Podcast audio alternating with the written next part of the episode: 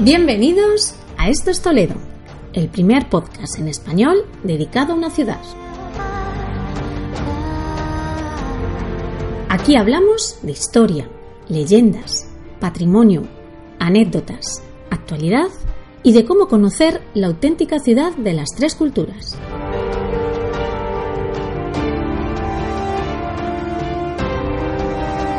Ponte cómodo. Comienza tu viaje.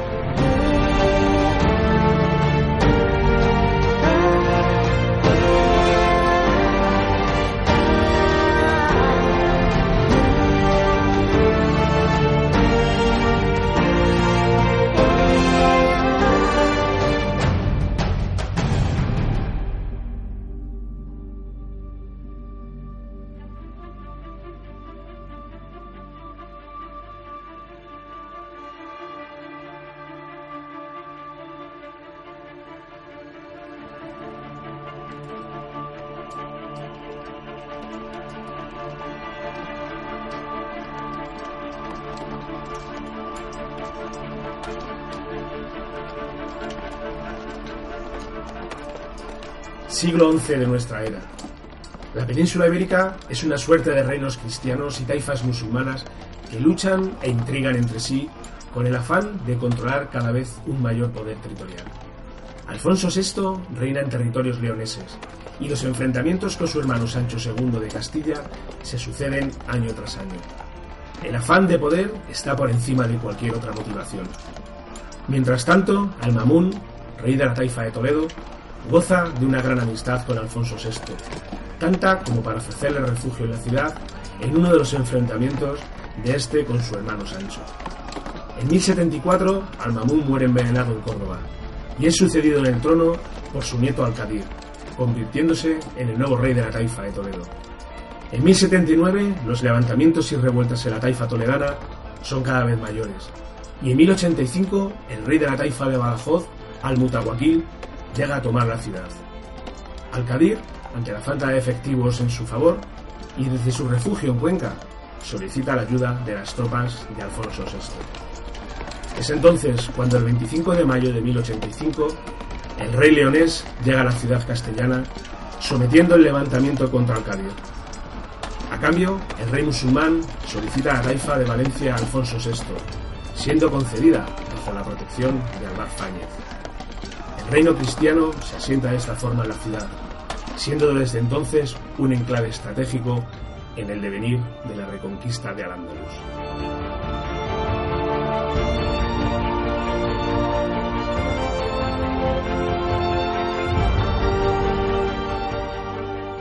Muy buenas a todos y bienvenidos a este segundo episodio de Esto es Toledo, el podcast donde hablamos sobre la ciudad de Toledo, de su historia, de su patrimonio, de anécdotas, de misterio, de leyenda, en definitiva de todo lo que necesitas conocer para descubrir la esencia de esta ciudad milenaria. Conmigo está hoy también por aquí mi compañero Alberto. Muy buenas Alberto, ¿qué tal estamos? Hola, ¿Qué tal? ¿Qué tal todos? Muy bien y muy contentos porque nos están escuchando la verdad que mucho y ha empezado con éxito lo que es el podcast. Así que agradecérselo también a la gente. Sí, la verdad es que ha sido una... El primer episodio tuvo una gran acogida y bueno, queremos dar las gracias a, a todos los oyentes que, que, hemos tenido. Hemos tenido hasta oyentes desde Inglaterra que se han puesto en contacto conmigo por correo electrónico dándonos las gracias porque eh, aprecian esa, el poder escuchar noticias de su ciudad y la historia de su ciudad. Así que para todo el mundo, para los que están en el extranjero y también los que nos escuchan, pues muchas gracias y un cordial saludo para todos. Y bueno, y hoy vamos a, vamos a tratar un tema que a mí personalmente me, me, atrae mucho, todo lo que tiene que ver con la reconquista de la ciudad, la toma de la ciudad por parte de Alfonso VI y todo lo que sucede en siglos venideros. Eh, somos conscientes de que intentar tratar tantos siglos de historia y tantos acontecimientos en, en un episodio, pues bueno, ya lo comentábamos en el, en el primer episodio, pues resulta una labor un poco titánica y, difícil de, de, acoger todo, todo lo que tenemos que contar. Pero bueno, se trata principalmente de un resumen somero y tocar por encima eh, todos estos hechos y todos estos acontecimientos. En posteriores episodios ya nos adentraremos más en, en, en estos temas y ya los tocaremos con más profundidad. Pero bueno, en principio el propósito de estos dos primeros episodios del podcast es tratar de una forma muy somera la historia de Toledo hasta, bueno, cuando ya los reyes católicos llegan a, a, Toledo y cuando se produce toda la reconquista. Alberto, tenemos ante nosotros a Alfonso VI, que llega a Toledo en un ambiente de luchas entre taifas, reinos cristianos. Bueno, el panorama, la verdad, que era bastante desalentador. Y, bueno, Alfonso VI llega a la ciudad el 25 de mayo de 1085 y, bueno, hay una, para empezar hay una leyenda que se cuenta que lo que sucede cuando, cuando Alfonso VI llega a la ciudad. Cuéntanos un poquito, Alberto, de la leyenda del Cristo de, la Luz. Eso me gustaría aclarar también una peculiaridad, Fran, porque, claro, la gente cuando vamos por Toledo me dice una mezquita que se llama el Cristo de la Luz. Claro, choca mucho el nombre de lo que es un, el propio sí, el templo de mezquita, con lo que es el nombre que tiene actualmente. Bueno, pues cuenta la leyenda que cuando Alfonso VI entra por fin a la ciudad de, Toledo, eh, pasa por lo que es ese pequeño oratorio árabe, lo que es el Cristo de, la Luz, una mezquita que, data del año 999. Y cuenta la historia que de repente su caballo, ese caballo que él, llevaba, cae de rodillas plenamente en la mismísima puerta de la mezquita. Claro, Alfonso VI le extraña un poco este hecho de porque su caballo, su caballo cristiano, de repente se arrodilla eh, delante de esa mezquita. Y él de repente se percata que detrás de una de las paredes de esa mezquita salían como unos chisporroteos de luz, como unos haces de luz. Claro, a él esto le resulta un poco extraño. Entonces cuenta la historia que sin dudarlo mandó picar en esa pared y cuál es su sorpresa cuando los cristianos se encuentran ese Cristo que los cristianos previamente a la construcción de ese pequeño oratorio y que antiguamente ahí hubo una pequeña iglesia, un pequeño oratorio cristiano antes de la llegada de los árabes, habían escondido en una de las paredes por miedo a que los árabes se lo pudiesen, se lo pudiesen llevar. Entonces, ante ese hecho, aunque ahora hablaremos un poquito más en detalle, pero Alfonso VI dijo que iba a respetar en Toledo a, a los árabes con sus bienes, con sus templos, con sus mezquitas, en ese caso dice la leyenda que hizo una excepción debido a ese milagro que le había pasado, así que lo convirtió en iglesia y la puso el nombre de la iglesia del, Cristo de la Luz. Esta mezquita se encuentra en una zona, eh, bueno, relativamente de fácil acceso, ¿verdad? Cedemos desde la puerta bisagra, lo hacemos para el, visitante de la ciudad que, que acude a la ciudad y que quiere conocerla. Eh, está, pues bueno, accediendo desde la puerta bisagra, ¿verdad? Exactamente, hacia arriba. Pasamos la puerta de... Soy la puerta del sol. Hay otra puerta que es la puerta de Balmardón, que lo van a ver muy fácilmente porque además llama mucho la, atención. Y justamente ahí se van a encontrar esta pequeña joya que la gente no se espera el, el verla. Y es que es prácticamente la mezquita que tenemos visitable en la ciudad de Toledo, porque luego tenemos otra que es la mezquita de Tornerías, que se usa para momentos de exposiciones de artesanía, pero siempre está cerrada. Entonces, como única mezquita así visitable que podemos ver en Toledo, porque iglesias y conventos o sinagogas tenemos dos, por ejemplo, pero mezquitas es esa, y es que es una joya eh, el que se pueda visitar. Además me gusta siempre contaros como curiosidad, porque claro, la gente dice, uy, la mezquita, la mezquita tenía esa forma cuadrada, pero el ábside que la gente puede ver detrás es un ábside precisamente que se añade a la hora de convertirlo en, iglesia, es un ábside mudéjar. Sí, además dentro eh, encontramos frescos eh, que representan... Sí, sí eh, la verdad que la visita merece la pena es un rincón pequeño, pero muy acogedor y sobre todo muy significativo en la historia de la ciudad. Para los fotógrafos, para todos los que van con cámara al hombro y quieren sacar la mejor instantánea, diremos que la mejor foto que yo, bueno, desde mi, momento, desde mi modesto punto de vista, podemos hacer de la mezquita es justo detrás de la puerta esta de Balmamardum que, que hemos comentado ahí en, la, calle hace una curva muy muy interesante lo que es en el, en, el fondo y ahí hay un encuadre fantástico así que los fotógrafos que que queráis sacar una, una buena foto de, esta mezquita, pues bueno, os ponéis justo detrás de esta puerta y ahí tenéis un encuadre eh, bastante chulo. Sí. Muy bien. Eh, bueno, pues Alfonso VI ya lo tenemos en Toledo, ya lo, lo tenemos eh, asentado. ¿Y qué es lo que sucede en la, ciudad, Alberto? sí, pues mira, hay, me gustaría señalar, un, porque claro, cuando hablamos a veces, en el caso del asedio de, Toledo, estamos hablando de un asedio que, dura cuatro años, eh, que, se dice, que se dice pronto. Bueno, pues cuando por fin llega y entra a la ciudad, eh, lo que os adelantaba antes, Alfonso VI eh, no quería enfrentamientos, él dice que va a respetar a, los árabes, a los musulmanes, con, con sus propios templos, con su propia cultura sí que es verdad que ahí pudo mediar a lo mejor mm, eh, el respetar esto, pero también mediante impuestos, un tipo de impuestos para medio llevarse todo bien.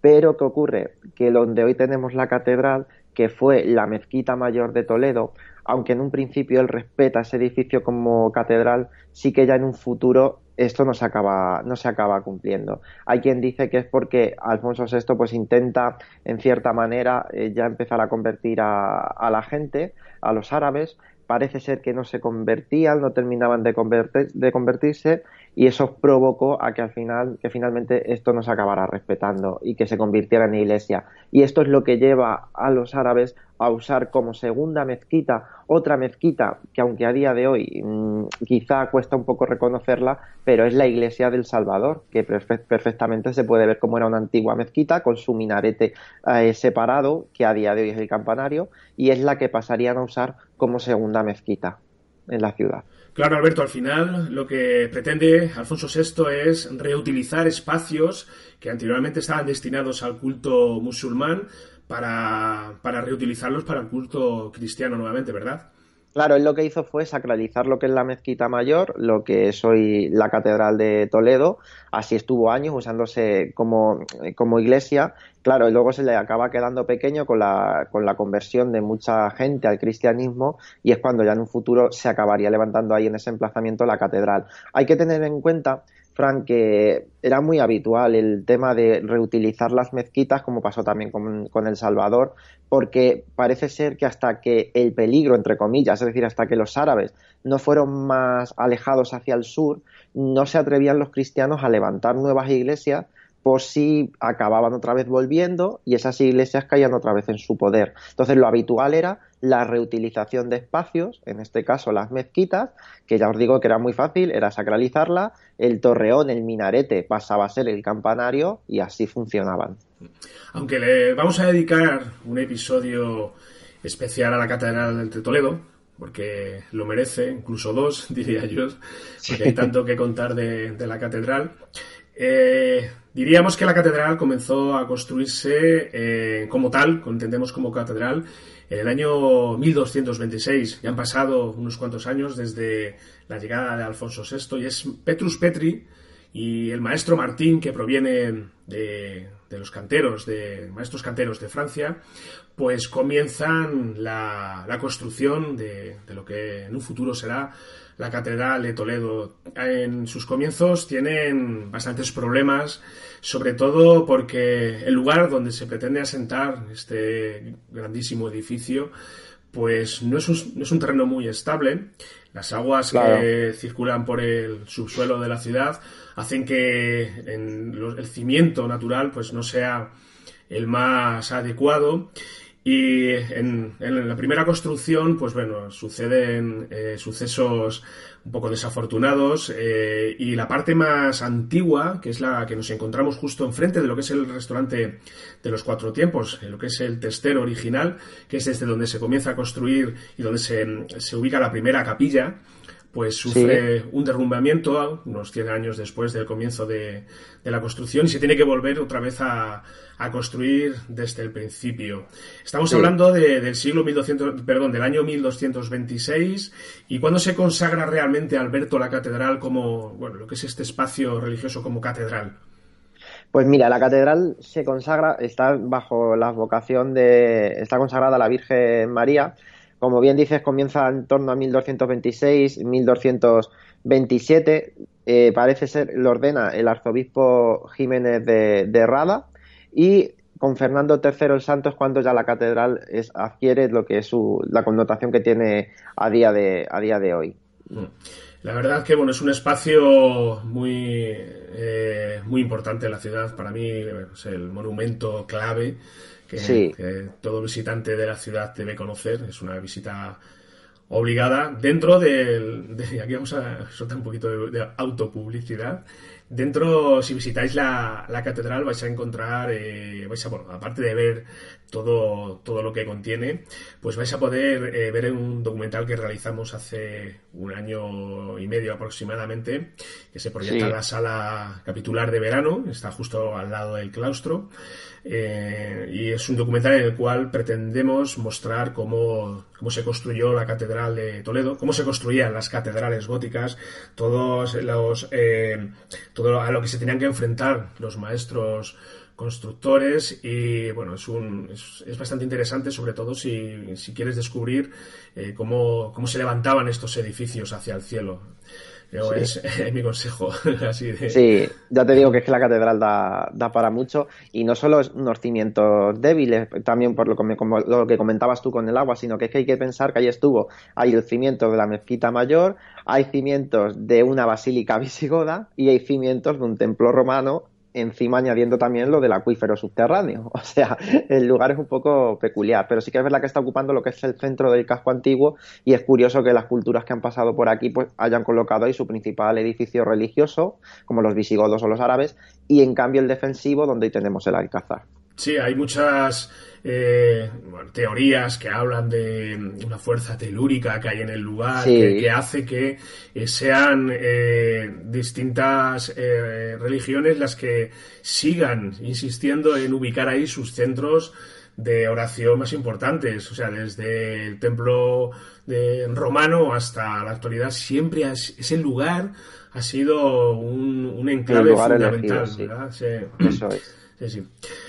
Pues pasan los años, pasan los siglos y en Toledo empieza a, empiezan a convivir eh, judíos, cristianos, árabes, lo hablamos de todas formas en el episodio anterior, pero en esa época Toledo al final es una amalgama de, religiones que, nos encontramos pues, pues casos de lo que decíamos en el episodio anterior, ¿verdad? De, cohabitación me gustaría citar en mm. este caso, eh, justo en el momento de lo que es la reconquista, eh, los mudéjares. Los mudéjares fue ese pueblo árabe que tras la reconquista deciden quedarse aquí con los cristianos bajo una serie de pactos y que mm, desarrollarían lo que es el famoso arte mudéjar y que en Toledo se puede apreciar mucho, como es la iglesia de Santo Tomé, su torre mudéjar, eh, el ábside que os decía de la mezquita. Pero claro, mucha gente me dice, pero ¿cómo esta iglesia con esta torre tienen esas arquitecturas árabes, arcos polilobulados, arcos de herradura? Porque ahí es donde entra este arte mudéjar. Ante la petición por parte de cristianos a Alarife o a constructores árabes de levantar una iglesia, ellos sabían hacer lo que es su típica arquitectura, ellos, sus arcos polilobulados, los minaretes en las esquinas, claro, ¿qué hacían ellos a la hora de construir una iglesia? Pues no dejaban de medio representar otra vez una mezquita con lo que es la torre en la esquina, simularía el antiguo minarete y por supuesto utilizando su arquitectura árabe. Por tanto, a veces tendemos a confundirnos. Eh, mucha gente piensa que son antiguas mezquitas, pero no, hay iglesias de primera planta que son mudéjares, hechas por alarifes árabes, constructores árabes. Y también desde el siglo IV nos encontramos en la ciudad al pueblo judío que está asentado eh, fundamentalmente por la zona sur de la ciudad, zona más oeste. El pueblo judío, al final, también es, es, un, es un elemento muy significativo en el, en el desarrollo de la ciudad. Alberto, háblanos un poquito de, este peculiar, de este peculiar pueblo. Pues mira, la judería de Toledo no es porque sea yo de Toledo, pero sí que podríamos decir que es una de las más importantes y grandes de, la ciudad de, de, España, que además merece mucho la pena el perderse por sus calles. Es verdad que la judería de Toledo ha cambiado mucho con respecto a día de hoy porque me gusta siempre decir que tuvimos hasta 10 sinagogas, hoy solo tenemos dos. De hecho, por ejemplo, una sinagoga se dijo que estaba donde tenemos San Juan de los Reyes. Las más conocidas y las que conservamos hoy, pues Santa María la Blanca y la sinagoga del tránsito, que si lo pensáis, nuevamente nos volvemos a topar con el tema de, los nombres, Santa María la Blanca y el, tránsito. ¿Por qué? Porque si los visitantes que vienen a Toledo se fijan, por ejemplo, en la sinagoga del tránsito, verán que hay una espadaña en lo que es la puerta. Y es porque cuando dejó de funcionar como sinagoga, con los reyes católicos, que luego hablaremos de ellos, pasó a funcionar como iglesia. Y había un retablo que tenía el tránsito de la Virgen. Y eso hizo que se conociera como la, la, iglesia del tránsito, ahora recuperada como sinagoga del tránsito, que es uno de los ejemplos mudéjares también más importantes que tenemos en, Toledo. Como curiosidad os diré que la sinagoga del tránsito se levantó en unos tiempos donde ya no estaba permitido levantar sinagogas. ¿Pero qué pasó? Que sabéis que Pedro I el Cruel tenía un tesorero llamado Samuel Aleví, que hay una estatua, un rostro en lo que es delante de la sinagoga del tránsito, y cuenta la historia que el pueblo judío apoya a Pedro I el Cruel en su lucha contra su hermano Enrique de Trastámara, que estaban ahí con el tema del trono. Bueno, pues cuentan que en agradecimiento por ese apoyo tuvo que hacer la vista gorda ante la petición de Samuel Leví de que les permitiese levantar en agradecimiento una sinagoga. Y fue cuando se levanta la sinagoga del, tránsito. Es, ya os digo, un ejemplo del Mudéjar que por dentro es una, maravilla. Pero ya os digo, luego tenemos la sinagoga Santa María la Blanca, que está un poquito detrás, que también es una sinagoga que merece mucho la pena ver y que se llama así porque tenía una, una, una virgen que era la Virgen que se conocía así como Santa María y la talla era blanca y pasó a formar parte luego de, la iglesia Santo Tomé, esta talla. Entonces, son dos ejemplos que tenemos que, visitar. Lo bueno, pues que por ejemplo el tránsito tiene el Museo Sefardí para todo aquel que quiera conocer lo que es la historia del pueblo sefardita, del pueblo judío en Toledo. Sí. La visita de, de Santa María la Blanca es prácticamente obligatoria también. Hay que los visitantes de la ciudad que llegáis a Toledo tenéis que ver la, sinagoga de Santa María de Blanca y bueno, por extensión lo que es todo el barrio judío, toda esa zona. Todo el barrio. Es, es muy, además es bastante fácil, es una zona bastante llana, no, no tiene tanta cuesta como si ya nos vamos más al centro de la ciudad y bueno, los atardeceres que podemos ver de la ciudad desde el mirador del Museo de Vittorio Macho, que lo tenemos justo enfrente de, de la mezquita de Santa María de Blanca, pues son también eh, muy bonitos, dignos de. Sí, hay unos miradores en la judería. Yo destacaría el de San Cristóbal para ver toda la judería con San Juan de los Reyes al fondo. El del el Paseo del Carmen, que te topas con San Juan de los Reyes enfrente, en la altura. Sí. Y hay que tú dices son, vamos, estupendos. Sí, eh, merece la pena recorrer y pasear esta zona de la, de la ciudad. Bueno, y siguen transcurriendo los siglos, seguimos en este periplo de siglo tras, tras siglo.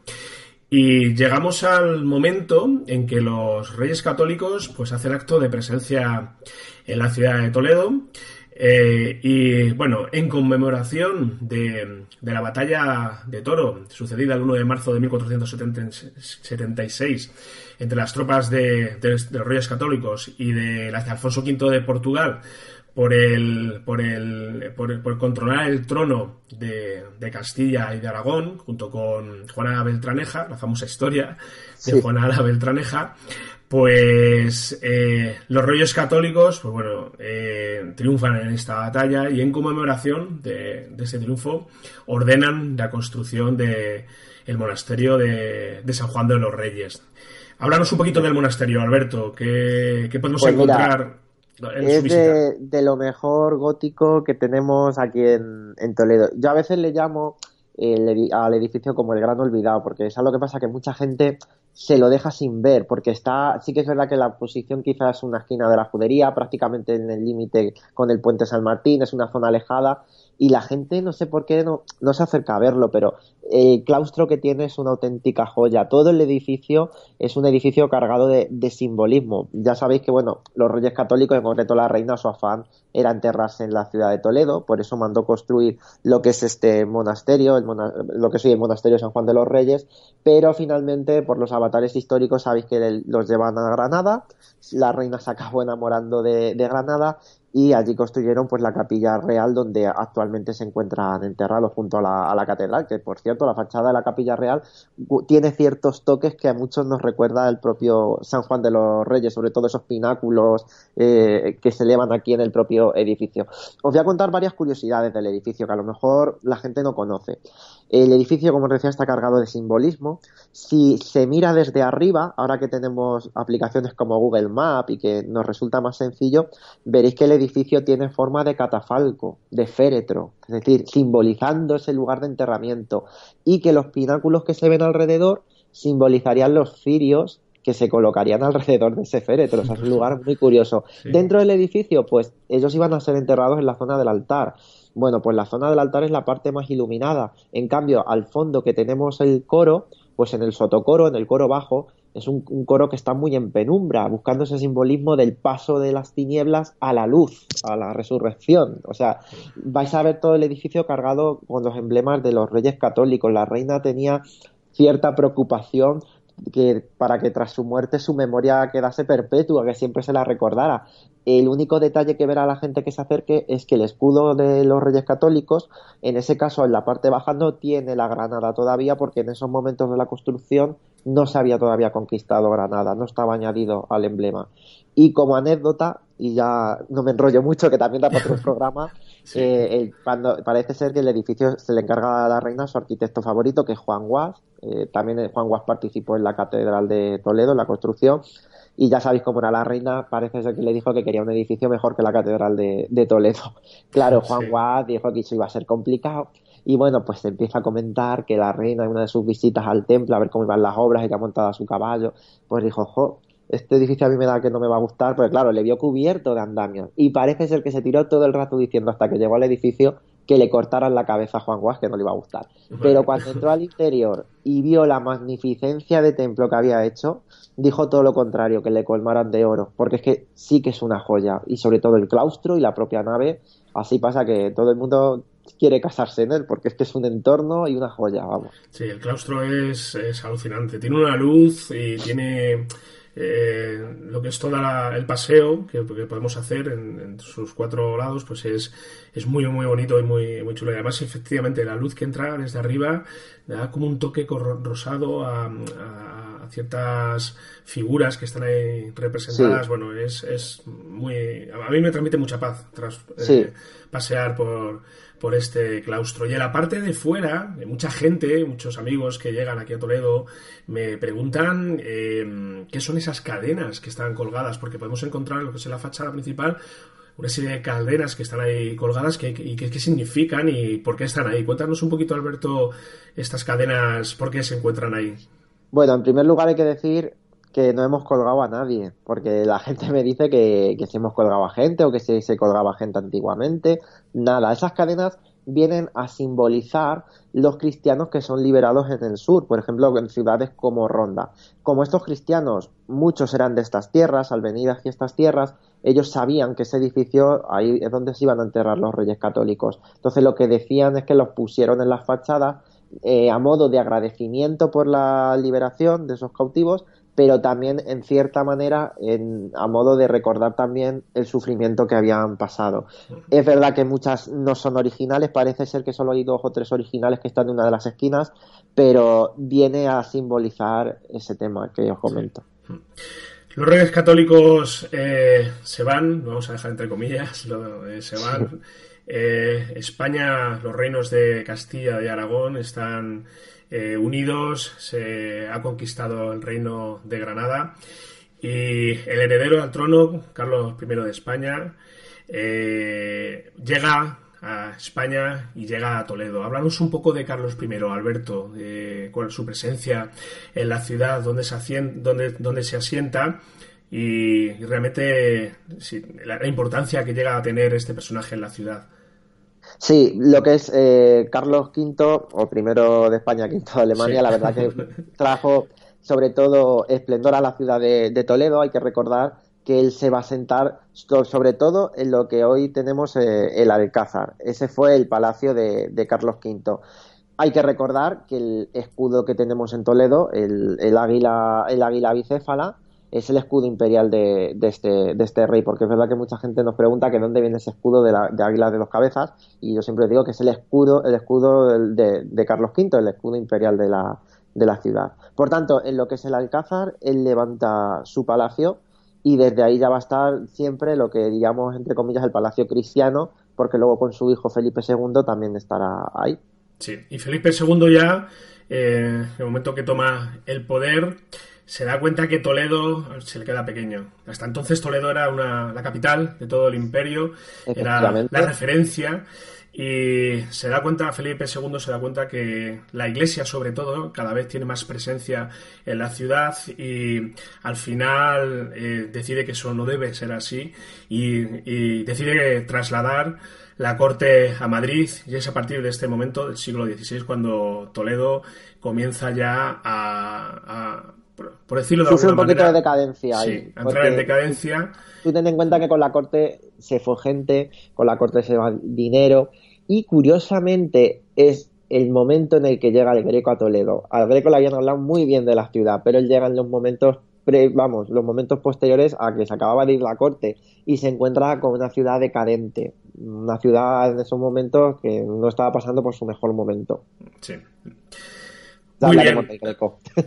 ya hablaremos, ya hablaremos del Greco, sí. Muy bien, bueno, eh, hemos hecho un repaso muy somero, muy, muy somero, muy general de, de todo, de, todo lo que supone la reconquista, la llegada de los reyes católicos. Hay mucho que contar, pero como os decimos, tenemos eh, poco tiempo. Ya lo, ya lo veremos en episodios posteriores, nos adentraremos más en la figura de estos personajes. Y si te parece bien, Alberto, vamos a, vamos a conocer ese rincón secreto de, de la ciudad, ¿vale?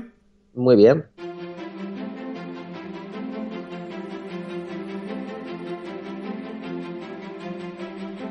un rincón favorito de Toledo.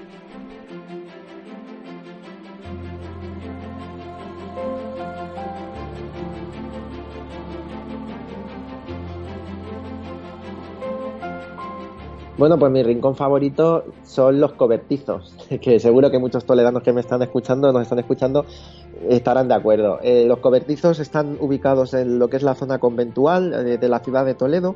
Eh, los llamamos así porque está el convento de las Comendadoras de Santiago, Santo Domingo el Real, las Clarisas, las Capuchinas, los Carmelitas, todo lo que es esa zona. Eh, son calles, para que me entienda la gente, aunque ahora lo explicaré más en detalle, que están techadas. Hay que tener en cuenta que este tipo de arquitectura en Toledo no es extraña. Primero porque hemos tenido que intentar sacar espacio de donde no lo había. Una ciudad que, como decía en el primer capítulo, hemos vivido constreñidos por el río y la muralla y todos aquí agolpados aquí arribita. ¿Qué ocurre? Que había casos o posesiones como por ejemplo eran los conventos, que eran posesiones bastante grandes, que por medio de su solar podía pasar una calle y entonces el convento no dejaba de hacerse como en dos partes y se unía por la parte de arriba para no tener que ir a cruzar por la calle de un lado a otro pero también es verdad que servían para ganar espacio y para aprovechar ese espacio eh, por encima de, las calles.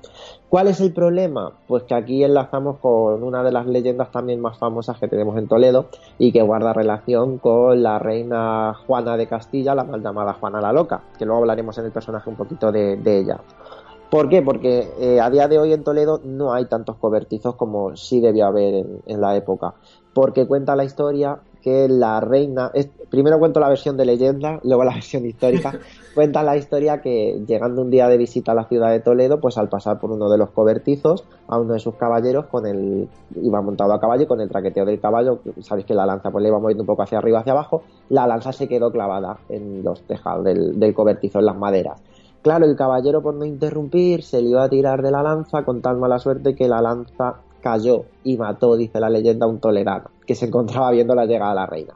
Claro, la Juana, la reina diría, la pobre, vaya la que me he buscado, un día que vengo a Toledo y me cargaba uno, pues os podéis imaginar que lo primero que dijo es decir que estos cobertizos iban todos abajo por lo que le había pasado.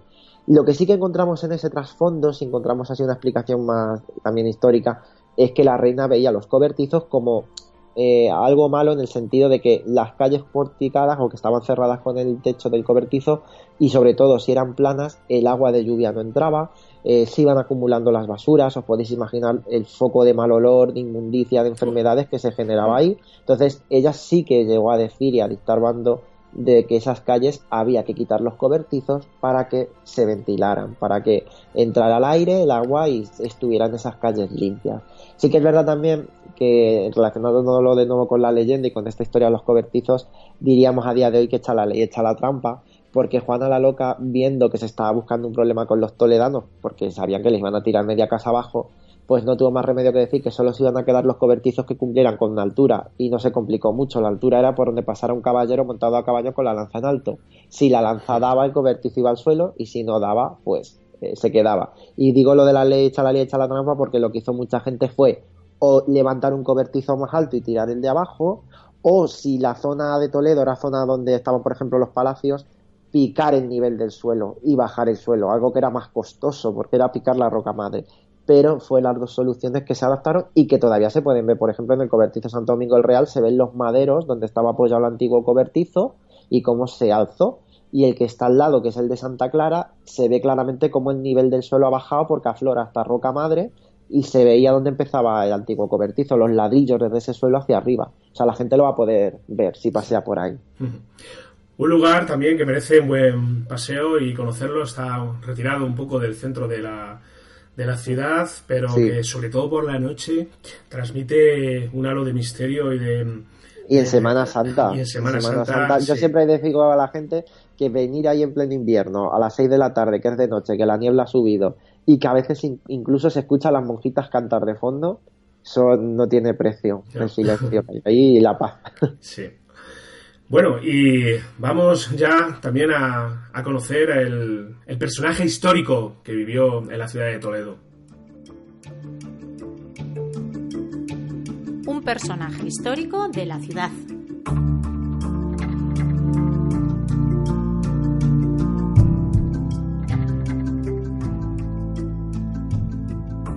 Bueno, Alberto, ¿quién hemos traído hoy por aquí como personaje histórico? Pues ya que hemos citado los cobertizos, pues a Juana I de Castilla, la llamada Juana la Loca. Me gusta decir que Juana la Loca tuvo bastantes relaciones en Toledo eh, porque fue bautizada en la iglesia del Salvador, que antes os lo citaba, la antigua mezquita, fue ahí bautizada y de hecho me gusta contar también como curiosidad que la pila bautismal, que es una pila gótica maravillosa con epigrafía, la gente la, puede contemplar en lo que es el Museo de Santa Cruz, que además tiene parte de acceso gratuito, hay que decir. Un personaje muy curioso. Eh, nació en Toledo, ¿verdad? Nació nació en Toledo, justo al lado de... Justamente en San Marcos eh, nace y fue eso fue bautizada en lo que es la, la iglesia de, del Salvador y bueno, realmente podríamos decir que Juana la Loca eh, estaba loca. Hay quien dice que fue una invención de, su padre pues para hacerla no llegar al trono, ¿sabes? Porque no, no tenían interés que fuera a ocupar el trono. Entonces ahí se gestó toda la leyenda de que si realmente estaba loca o si tenía algún problema, pero por eso siempre digo que es la mal llamada Juana la Loca. Yo creo que no. Y eso ha llevado a a que se hayan publicado muchos artículos, pues que si realmente estaba Juana loca, ¿sabes? También ha generado muchos estudios acerca de este, de este tema. Sí. En el, eh, en el altar mayor de, de, la catedral de Toledo es donde se produce el nombramiento de, de Juana la Loca y de Felipe el Hermoso como herederos al, al trono. Yo esto, vamos, lo desconocía, no sabía que había sucedido ahí, lo tuve, tuve la ocasión de verlo en la, precisamente en la serie Isabel, en la serie en la que tú participaste, todo hay que decirlo, también, ¿verdad? también. y apareciste, apareces por ahí. Sí, y luego es curioso porque eh, también volviendo otra vez al tema de la enfermedad que llama mucho la atención o la supuesta enfermedad, bueno, pues se dice que podría haber sido causada por los celos hacia, hacia su marido, ya que le citabas y por el dolor sobre todo que sintió tras su muerte. De hecho, se puede leer incluso que eh, ella no se separó de, él en todo el tiempo a pesar del hedor que desprendía su cuerpo. Se decía también incluso que la llave que, cerraba su féretro la llevaba siempre colgada de, su pecho para que nadie entrara a abrir en la caja para, para ver. O sea, era muy celosa. Eso sí que la historia lo ha reseñado mucho y puede que de esos celos generara esta enfermedad que más que enfermedad, pues sería obsesión, desde mi punto de vista, por su marido. Claro. Personaje apasionante, Juana I de Castilla. Muy bien, Alberto, pues vamos a ir terminando y vamos a, hacer un repaso de lo que nos encontramos eh, como agenda, eh, lo que podemos ver en Toledo durante la próxima, se- la próxima semana. Lo más eh, destacado es bueno que comienza Farcama, la feria, la feria de artesanía de Castilla-La Mancha, en el edificio Toletum. Es un edificio que encontramos en la, según llegamos de la carretera de Madrid.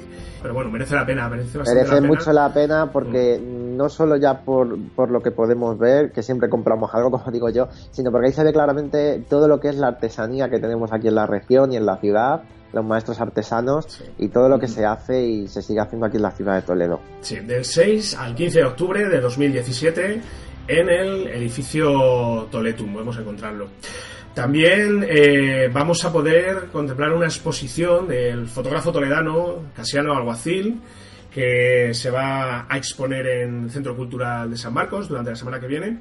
Eh, y bueno, para quien no conozca este personaje, Casiano Alguacil fue un fotógrafo que vivió en la ciudad de Toledo y que realizó fotografías de cuadros y de lugares simbólicos de la ciudad. La entrada es libre de martes a viernes desde las 11 hasta las 2 de la tarde y desde las 5 y media hasta las 8 de la tarde. Los sábados y domingos lo podemos visitar desde las 11 hasta las 8. Eh, merece la pena la visita, echar un Sí. a la obra de, de este fotógrafo. Muy bien amigos, pues nada, por nuestra parte nada más. Daros las gracias otra vez nuevamente por escuchar este podcast, por estar ahí. Os agradeceríamos mucho que, que, bueno, que si es posible que nos dejéis una reseña ahí en, iTunes, que les hay un 5 estrellas, un me gusta si lo escucháis a través de, de iVoox. Y que, bueno, por mi parte nada más. La semana que viene nos vemos por aquí, Alberto. ¿verdad? Efectivamente, la semana que viene seguimos desentrañando la ciudad de, de Toledo y, Sí, y su va. historia. Vamos a dejar ya de todas formas un poquito de lado el tema histórico, vamos a centrar ya más en temas más cotidianos, más de- del día a día y vamos a traer a, a un invitado que bueno, de momento lo vamos a dejar ahí Sí. en la incógnita, ¿vale? Que nos va, nos va a contar cómo, cómo conocer realmente de verdad la ciudad de Toledo. Muy bien amigos, por, por nuestra parte nada más, os vemos por aquí el próximo día, feliz semana a todos, hasta luego Feliz Alberto. semana a todos. Hasta luego. Chao.